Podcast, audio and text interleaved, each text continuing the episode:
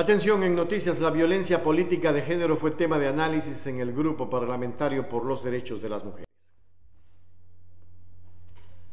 El Grupo Parlamentario por los Derechos de las Mujeres mantuvo una sesión de trabajo con las representantes de ONU Mujeres y Fundación Haciendo Ecuador para continuar con la elaboración del proyecto de reforma a la Ley Orgánica Electoral, Código de la Democracia.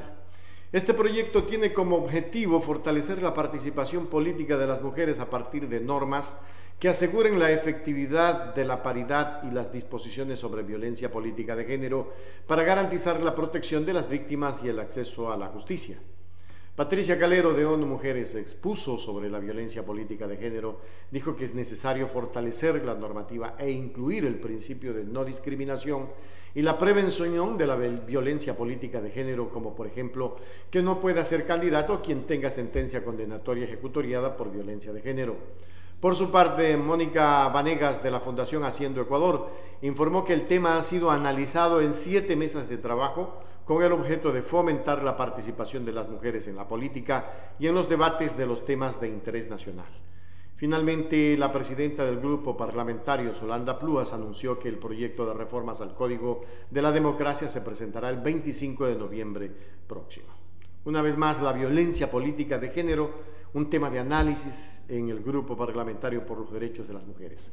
Me da mucha alegría porque quienes están liderando, y fue a partir de Eloy Alfaro y fue a partir de Rafael Correa, dos políticos que le dieron ese derecho a la mujer. El primero en la participación activa en la política y en la educación. Y el segundo precisamente eh, equiparó eh, las funcionarias mujeres con los funcionarios hombres. Escuchen esto que es importante. Cuando Rafael Correa dijo, los hombres y las mujeres en paridad de género, en equidad, perfecto.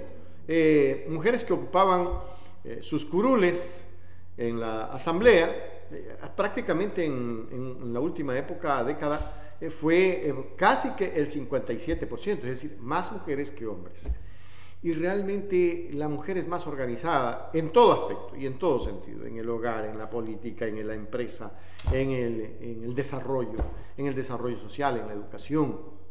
A veces los hombres somos un poco descuidados y no porque queremos serlo, sino porque simplemente, y aquí una anécdota, es porque las mujeres nos acostumbraron, nuestra madre siempre tome, aquí está el cafecito endulzado, aquí está, y nos acostumbramos a eso. Hoy tenemos un derecho eh, eh, equitativo, hombres y mujeres. Así es que eh, felicitaciones a las mujeres que luchan por este tema y entiendo que la violencia política no puede pasar nunca más. Aquí hay misógenos políticos que hablan de las mujeres como que fueran cualquier cosa.